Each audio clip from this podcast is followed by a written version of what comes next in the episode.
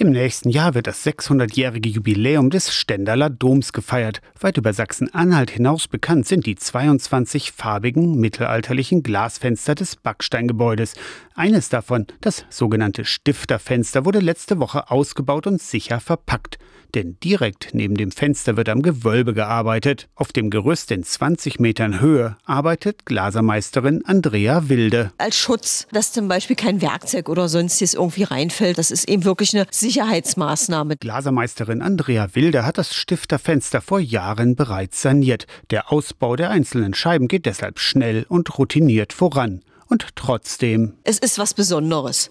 Ja, weil das sind Gläser, die sind 600 Jahre alt. Ich meine, das ist ein Zeitraum, den man als Mensch eigentlich nicht fassen kann, sage ich jetzt mal. Je zwei Scheiben werden in eine Transportkiste gepackt, mit einem Seilzug in die Tiefe gelassen und dort sicher in Kisten aufbewahrt. Sogar die Kisten sind historisch, sagt Pfarrer Markus Schütte. Die Kisten, in denen schon die Auslagerung während des Zweiten Weltkrieges passierte, da sind ja diese Kisten verwendet worden. Die Fenster sind 1941 schon demontiert produziert worden. Beim Domjubiläum im nächsten Jahr stehen die 22 bunten Fenster besonders im Mittelpunkt. Eine Predigtreihe zu den Fenstern ist in Vorbereitung. Ein großformatiger Domkalender für 2024 ist im Gemeindebüro erhältlich.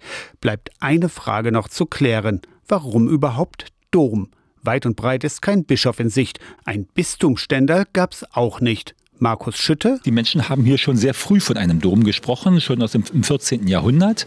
Das war aber in dieser Zeit nicht unüblich. Großkirchen mit besonderer Bedeutung wurden an verschiedenen Stellen Dom genannt, ohne dass es einen Bischof gab. Aus der Kirchenredaktion Torsten Kessler.